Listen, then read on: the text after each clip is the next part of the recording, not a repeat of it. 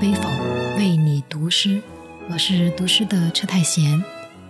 今天为大家带来的是诗人普列维尔的《公园里》。普列维尔是法国二十世纪最受欢迎的诗人之一，著有诗歌集、故事集《雨天》和《晴天》等。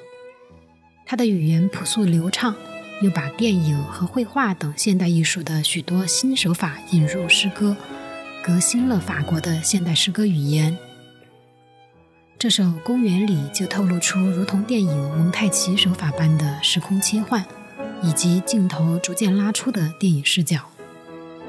寥寥数语，描绘出一个穿越时空、无比浪漫的永恒之吻。这首诗也被不少读者评为世界上最浪漫的诗之一。请聆听《公园里》，普列维尔，高行健译。一千年，一万年。也难以诉说尽这瞬间的永恒。你吻了我，我吻了你，在冬日朦胧的清晨。清晨在蒙苏利公园，公园在巴黎，巴黎是地上一座城，地球是天上一颗星。